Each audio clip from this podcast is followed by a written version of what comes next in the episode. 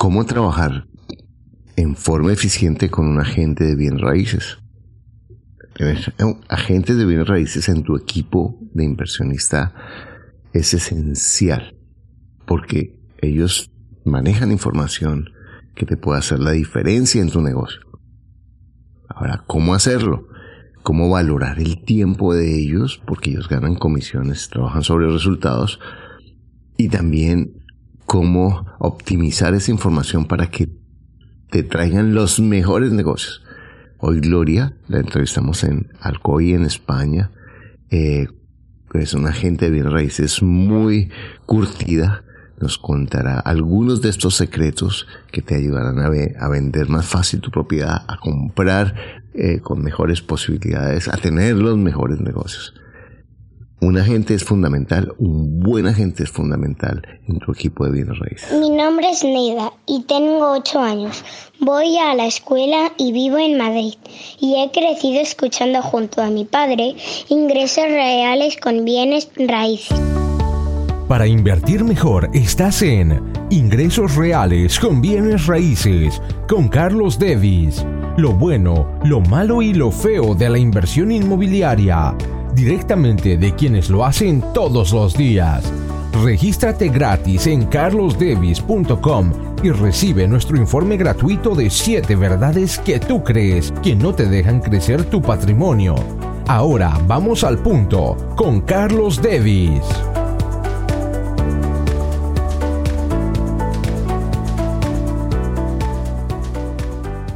Bueno, Gloria tiene 32 años de experiencia un poco más, creo que un poco más.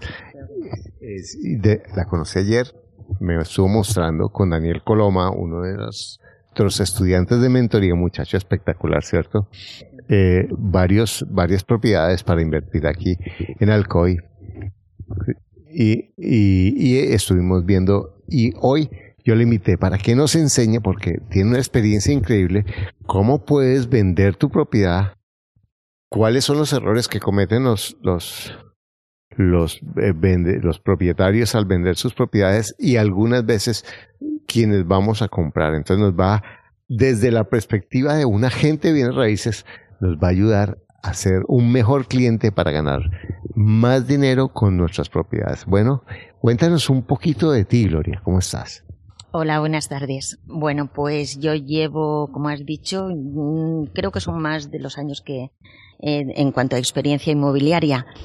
Eh, yo empecé con un, trabajando con un promotor de aquí, eh, de la ciudad, y estuve pues casi 18 años trabajando con él. Vendíamos pisos que construíamos.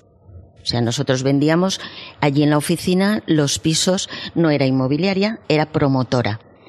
Y luego de allí ya me dejé el trabajo y luego estuve dos o tres años sin trabajar y luego ya empecé. Mm, me gustaba y quise empezar, volver, digamos, otra vez. Y nada, pasé currículum y, la primera inmobiliaria, digamos, que, que fui, me cogieron por la experiencia que tenía ya en cuanto a venta de pisos.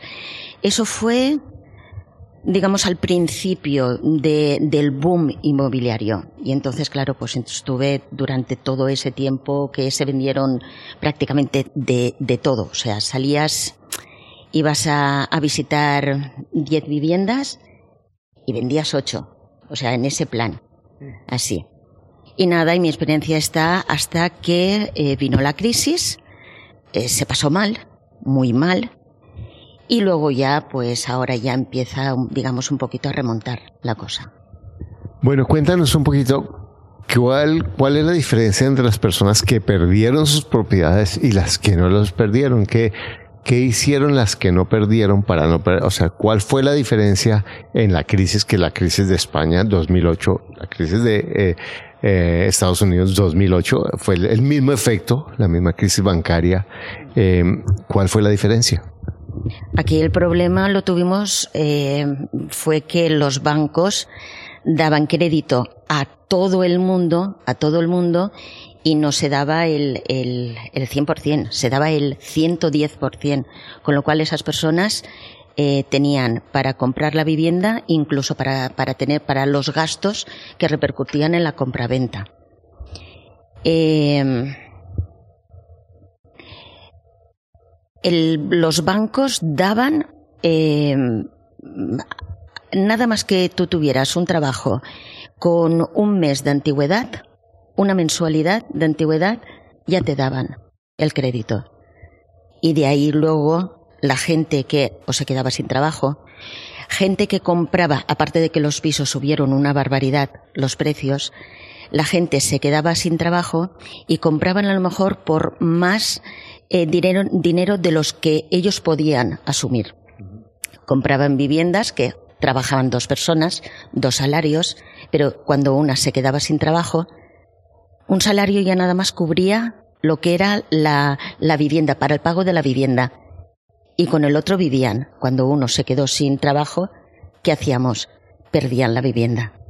Exacto. El, el, quien pierde la vivienda no es porque el banco me dio la plata, porque yo no soy, eh, yo soy un adulto, ¿cierto? Sino porque yo no calculé mi capacidad de endeudamiento. Y ese pensamiento de pobre, porque es un pensamiento consumidor de decir, ¿cuánto podemos pagar de deuda? Es el pensamiento de huele a quebrado. Ya esa persona que piensa así huele a muerto financieramente. La persona que se salva, la persona que tiene crecimiento financiero es que dice, ya que el banco me presta tan fácil, voy a comprar propiedades que se paguen por sí mismas para hacer los números de una forma adecuada. Entonces la responsabilidad es fácil en el pensamiento de pobre los bancos, me quebraron, que, que la propiedad se quede. Sí, obviamente los bancos fueron irresponsables y mala fe y todo lo que fuera, pero en última el problema eh, eso es el problema. A mí como consumidor no me sirve, me sirve de determinar cuál es mi responsabilidad y cuál es mi oportunidad eh, como, como inversionista en todas estas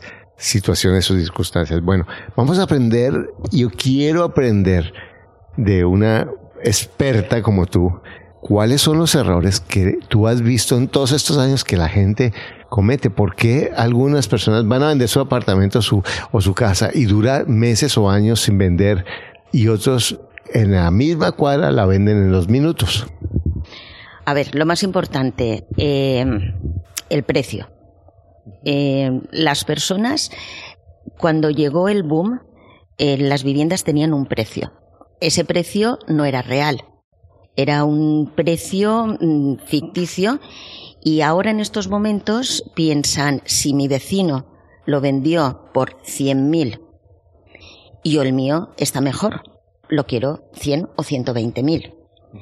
Eh, ahora en estos momentos los precios han caído en picado, en picado. Eh, no es que hayan caído en picado, es que antes realmente no valían lo que el precio que se ponía. Se ajustaron. exacto. Entonces ahora son precios reales de mercado, que muchas veces hablamos con los clientes y decimos, es que esto el precio que tú estás pidiendo, eh, dice, yo miro por internet y veo que los precios están así.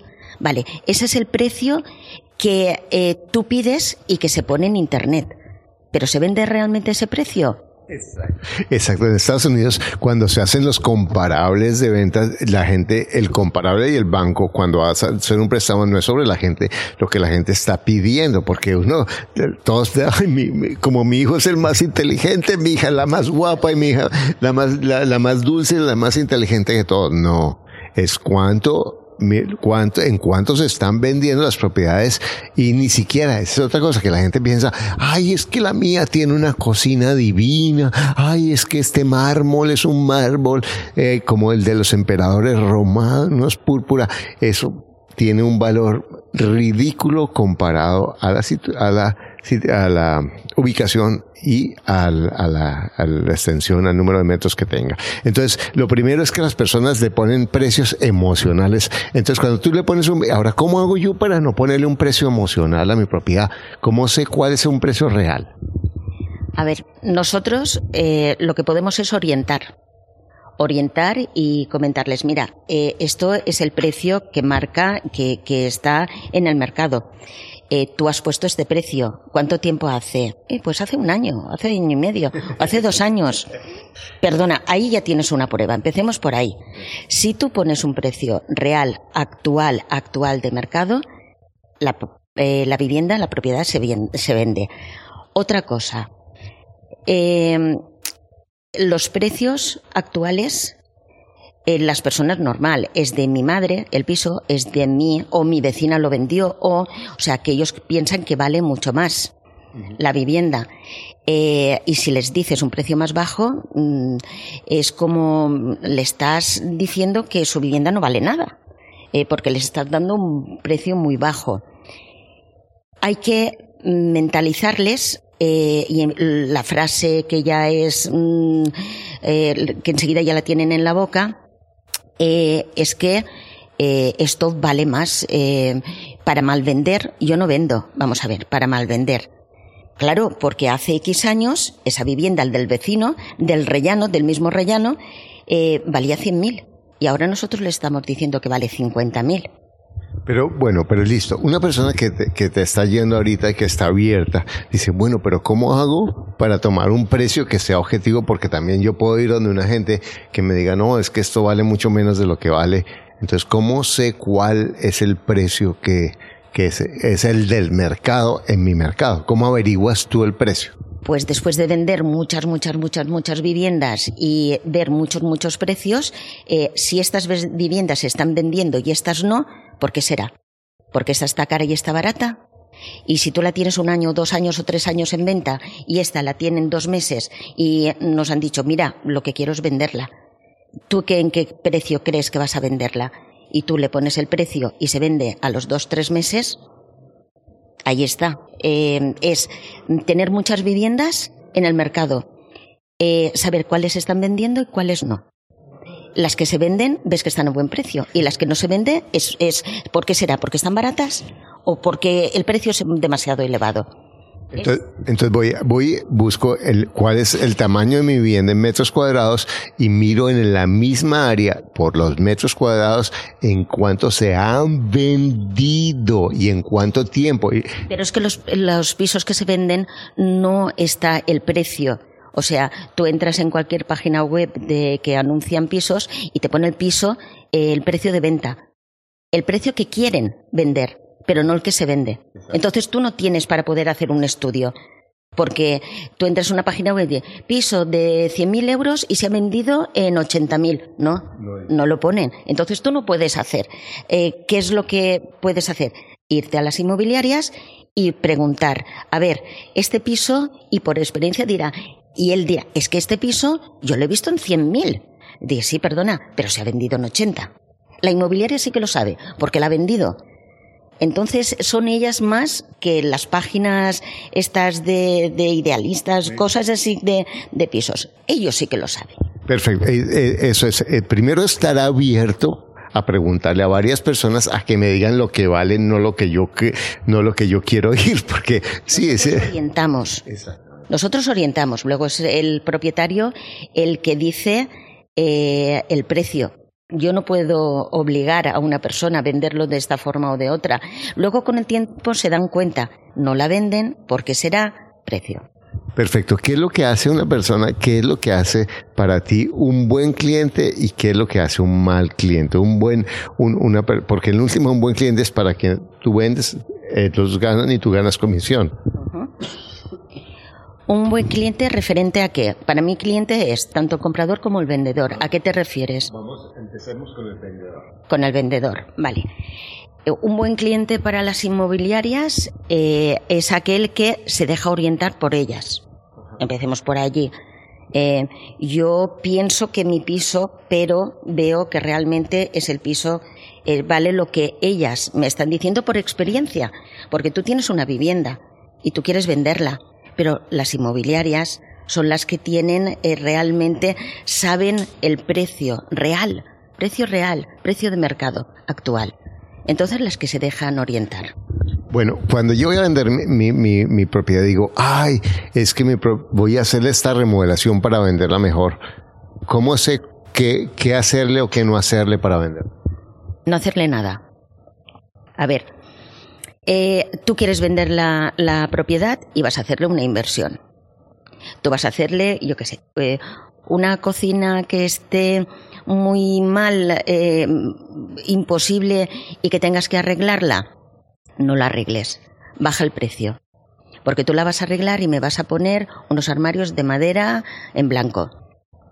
Y ahora yo entro y digo, pues qué pena porque yo los hubiera puesto en, en morado, en rojo, en negro. No te gastes dinero, baja precio. Perfecto, entonces, no, y lo mismo para los baños. Es que siempre es lo mismo. Mira, quiero, eh, quiero pintarla y la voy a pintar así. Mm, baja precio, no te gastes el dinero. Baja precio y la persona que entre la pintará. Que sí que es verdad que tú presentas un, un inmueble eh, muy arregladito, muy decentito y es más fácil de vender. Pero si vas a incrementarle el precio, no lo hagas. Baja el precio y véndelo. Bueno, listo. Yo tengo mi mueble. ¿Qué le hago para hacerlo más presentable sin hacer una inversión? Haciendo una, una inversión pequeña, quieres decir. Es que yo, cuando tú quieres vender un inmueble, te quieres deshacer de él. La persona que compra quiere precio y arreglarlo. Entonces, en realidad no hay, no hay mucho, limpiarlo, eso es todo. Ya está. Ya está. ¿Para qué vas a arreglar un baño? ¿Para qué vas a arreglar? Si vas a arreglar un baño no vas a arreglarlo, vas a decentarlo. El que entre, luego las tuberías y todo va a estar para, para arreglar, con lo cual ya nos estamos metiendo un poco más en profundidad de lo que es la vivienda. Eh, tuberías, eh, grifos y... Véndelo como está. Es que, a ver, también hay diferencia eh, aquí en esta zona. Yo lo que sí que, que siempre les digo ¿Para qué vas a hacerle algo si tú lo que quieres es venderlo? Da precio y véndelo mañana. Y el que compre sabe lo que compra y que lo arregle él. Yo es lo que les, normalmente les digo a las personas, a mis clientes. Eso lo tengo claro. ¿Para qué vas a gastarte dinero? Bueno, cuando tú tienes, tú pones tu, tu propiedad, ¿cómo te puede ayudar un cliente a que su propiedad se venda más rápido? ¿Cómo me pueden ayudar ellos a mí? Eh, el, vendedor te está refiriendo. Yo siempre valía lo mismo, precio. Precio. Es que siempre voy a lo mismo. Exacto, si hay buen precio. ¿Para qué vas a, a, pintármelo? Eh, me, lo, me lo estás maquillando, pero que realmente ese piso no... Bajo del maquillaje está mal. El que compra tiene que saber cómo está. No hay que engañar tampoco a la gente. Una grieta, una mala grieta, una grieta, tú la tapas, esos son vicios ocultos. Esto está penado por la ley. Son vicios ocultos. Que luego tú, oye, mira, qué grieta me has... Y esto no era así. Bueno, si tú fueras, por ejemplo, a vivir ahora a Madrid o a Barcelona y tuvieras que vender una propiedad, ¿cómo elegirías un agente? ¿Cuál sería? Digamos que tú no estás en el medio porque yo me imagino que ahorita tú tomas el teléfono y consigues el mejor agente en cualquier lugar, pero vamos a decir que tú no estás en el medio. ¿Qué consejo le das a una persona para elegir un buen agente que le ayude? A ver, lo más importante, eh, que cuando yo le diga precio, o sea, yo soy el vendedor, ¿vale? Que cuando yo le diga precio, me diga automáticamente que sí. A ver, mm, si yo te estoy diciendo, o sea, mm, no dar siempre, que no me den siempre la razón, que me hablen claro. Buscarías una persona que realmente se conecte contigo y no que apunte el precio, sino que realmente te diga si lo que estás haciendo es algo que tiene sentido. Oriente, que me oriente a mí en precios de zonas. Yo no he, no he estado, eh, no he vendido nunca ni sé los inmuebles de Madrid en grandes capitales. Pero mm, si el primero que venga eh, yo le doy mi precio a ver, yo normalmente para vender yo querré un buen precio, vender un buen precio. Yo le voy a dar un precio elevado y luego la otra persona que me diga, mira, eh, creo que estás equivocado, porque mira, por estas zonas eh, se están vendiendo lo mismo que estamos haciendo aquí, orientando a la gente, lo mismo allí. Entonces, entonces dos cosas que estoy escuchando. Primero que buscar un, un agente que sepa de la zona, ¿cierto? Porque en últimas, si no puede saber cuál es el precio bueno y cuál es el precio malo, si no tiene claro, si no conoce el mercado en detalle de la zona. Claro, así es. ¿Eh? Y por experiencia, y por experiencia él tiene que saberlo. Perfecto. Entonces, segundo. A ver, las inmobiliarias están para orientar, están para ayudar.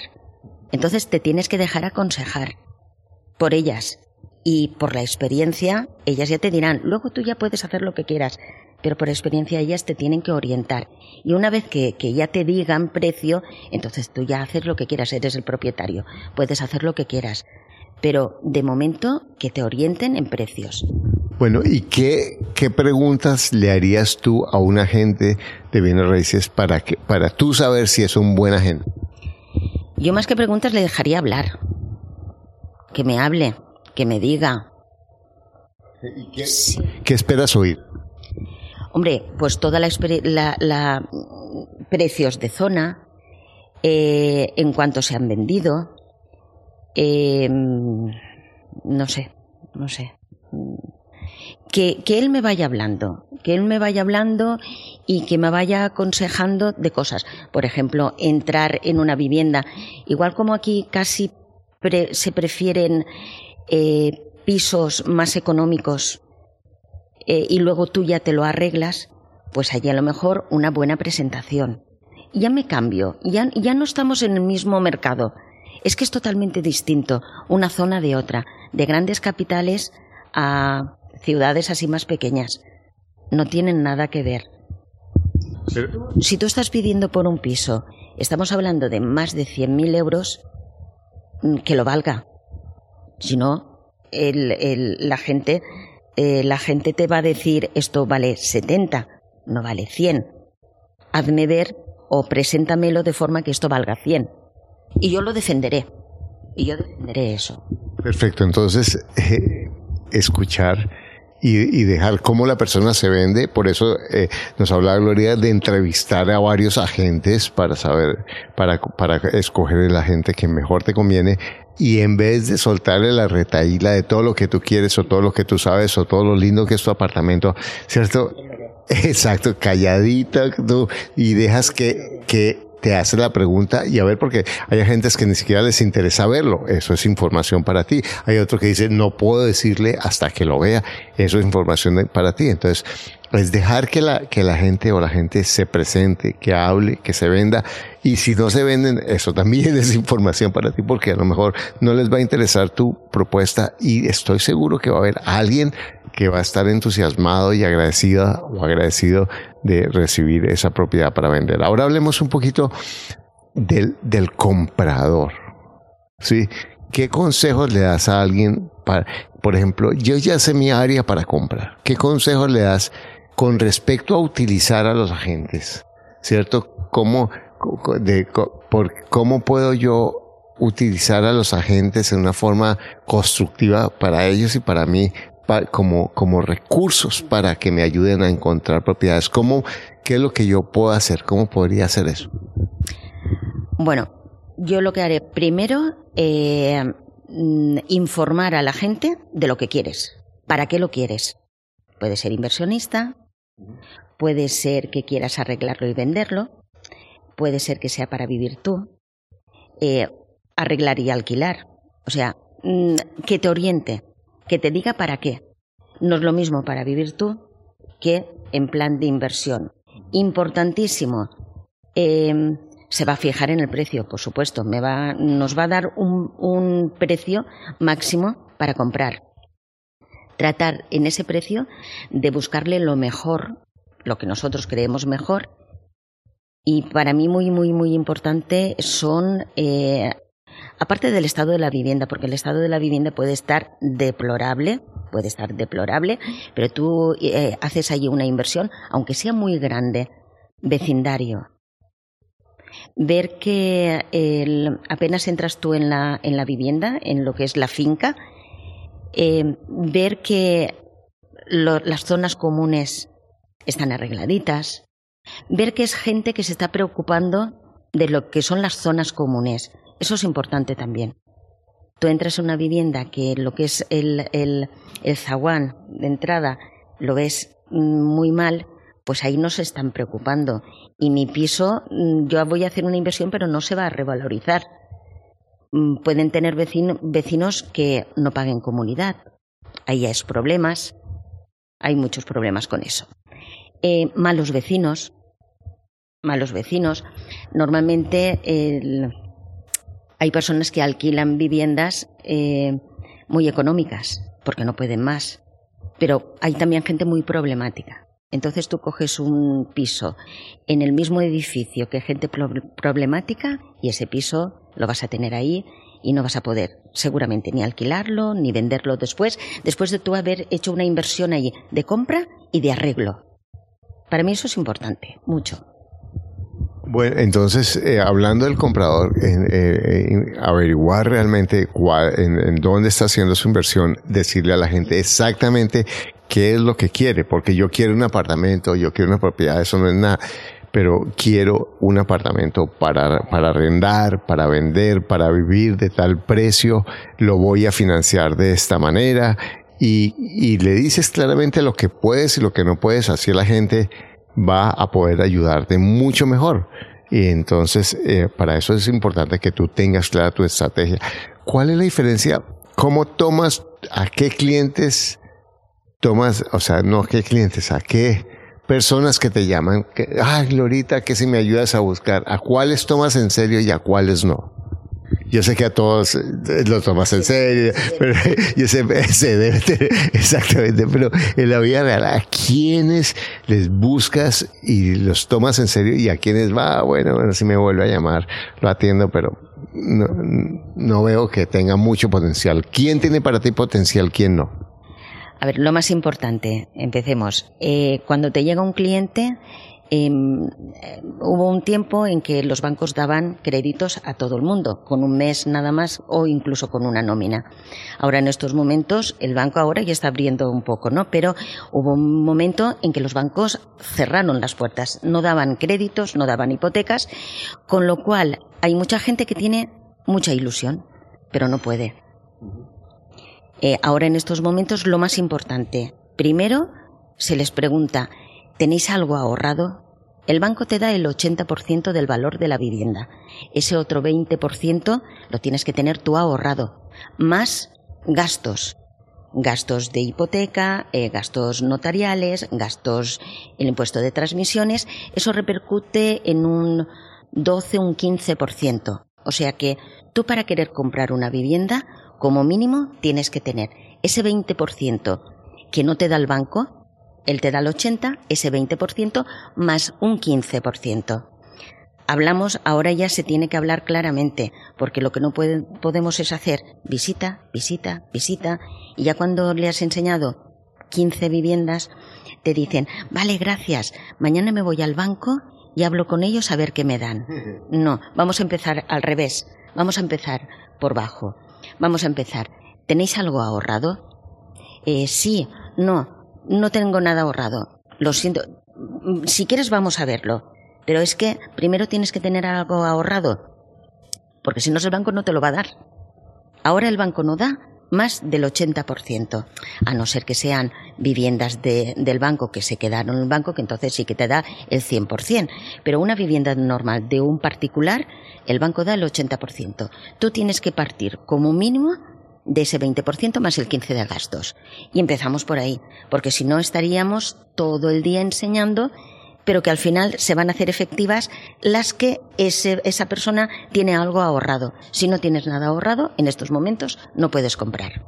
Bueno, y, y los estudiantes míos que están escuchando esto, cuando yo les digo, llama a los agentes de bienes raíces y pregúntales ya les las propuestas hay que, yo quiero diferenciar aquí de dos, dos partes. Uno, que son los agentes a quienes yo llamo a hacer una propuesta o a preguntarles por una propiedad específica que ellos son los agentes, que ellos me van a contestar o no, bien o mal o no, eso es otra cosa. Y otros son mis agentes, mi equipo, que es una persona como Daniel tiene a Gloria, que, que, y si yo voy a invertir aquí, sería aliado con ella, que es una persona que ya sabe qué tipo, ella sabe por ejemplo que yo soy un tipo de inversionista, que yo quiero arrendar y que no me importa si está en regular condición porque le podemos invertir, entonces ella ya sabe qué mostrarnos, cuándo mostrarnos, cómo mostrarnos, porque en últimas es un, tipo de agente que ya va a ser parte de mi equipo. Eso es, esa es la diferencia. Entonces, cuando tú vas a conseguir un agente que tú quieres que ese agente crea en ti, lo primero que tú tienes que hacer es respetar el tiempo de la gente. Entonces, porque ellos viven de su tiempo. Entonces yo, si no tengo plata, no le digo, mira, no tengo plata. O le digo, mira, búscame esto Y a lo mejor búscame a alguien que el dueño lo financie y sabes que yo soy buena paga y que puedo mostrar eso, pero ahorita tengo para esto. Ella va a buscar y me va a decir, ah, a lo mejor este está bueno para Carlos, pero yo ya le he dicho exactamente lo que yo quiero. O yo digo, le voy a pagar de contado, pero única, pero quiero que la rentabilidad sea el 15 o el 20%. Entonces ella sabe, ah, este se puede arrendar en tanto, ella sabe. Pero yo tengo que, para que ella crea en mí, y me respete, yo tengo que comenzar a respetar y a valorar el tiempo y la información que ella tiene para que ella me prefiera sobre otros vendedores, sobre otros compradores de sus propiedades. ¿Qué opinas de eso? Sí, que es así. O sea, lo que no queremos es ni que tú pierdas el tiempo ni nosotros tampoco. Es así. Dime la verdad, dime lo que tú quieres y yo, dentro de lo que tú buscas, en precio, situación, ¿para qué lo quieres? porque puede ser viviendas que las quieras para arrendar y te podemos buscar en, en todas las zonas. En todas las zonas vive gente y en todas las zonas se alquilan. Pero cuando estamos hablando de un inversionista para, por ejemplo, estudiantes, ya nos vamos a las zonas donde están ellos. Ya nos alejamos de otras zonas que están más alejadas, que también puedes invertir y se pueden alquilar, pero ya son para familias o ya es diferente, trabajadores. O... Perfecto. Bueno, ¿y, tú eres inversionista, Lorita? Bueno, algo he hecho. Algo. algo he hecho para ahí. Sí, pensé que en su momento que, que, era buen momento. Y hay veces que me equivoqué. Como todos, no sé. Que me equivoqué, pero bueno, pero bueno. Es mm, eh, teniendo la oportunidad, la oportunidad sí que eh, hice alguna inversión y estoy muy contenta. Bueno, cuéntanos una cosa. Ahorita, por ejemplo, hay personas que en España dicen el mercado está muy alto y sin embargo tú nos conseguiste unas propiedades pero espectaculares. ¿Cómo es que en un mercado alto encuentras eh, oportunidades? El mercado no está alto todavía. Ahora estamos en precios de hace, pues cuando yo empecé con, con inmobiliaria, unos 20, 20, 20 y tantos años, 25 años. Estamos en los precios que nos venían gente, inversores de Alicante, de Valencia, que es las zonas más, más próximas, porque una vivienda aquí se estaba vendiendo en unos 20, 25 mil euros, 30 mil, habían, o sea, había de todo precio, pero de ese precio también había. Y ellos invirtieron porque una plaza de garaje en un Valencia o en un Alicante ya valía eso. Y aquí tenían una vivienda. También invirtieron mal, muchos porque lo compraban todo y mal comprado. Mal comprado en cuanto edificios que no valía la pena, calles que no eran mm, mal invertido. Por eso es tan importante que tú elijas un agente que tenga experiencia en el lugar en donde tú vas a invertir, porque él sabe que es una mala inversión que puede parecer una buena inversión, porque hay cosas que en una propiedad...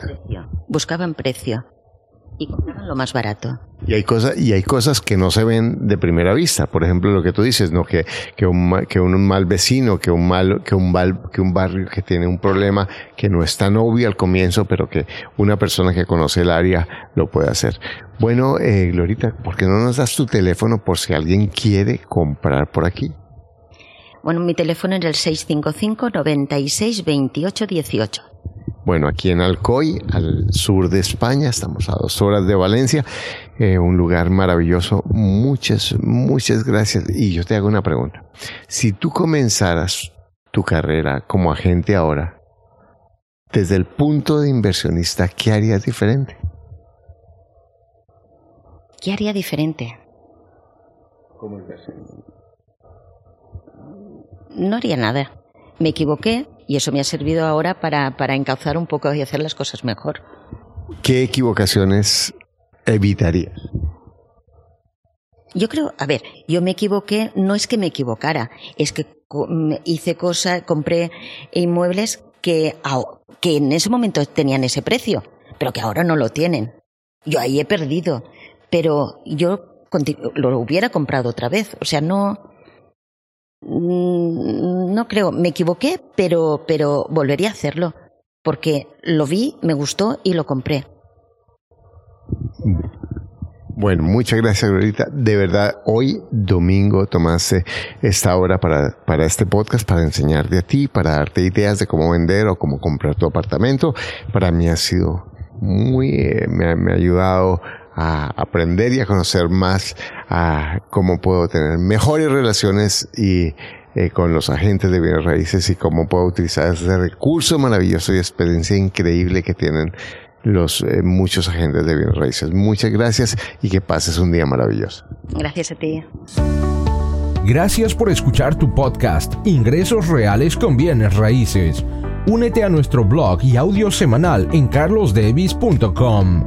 Conoce nuestros talleres de bienes raíces, visítanos en Facebook y deja tus comentarios.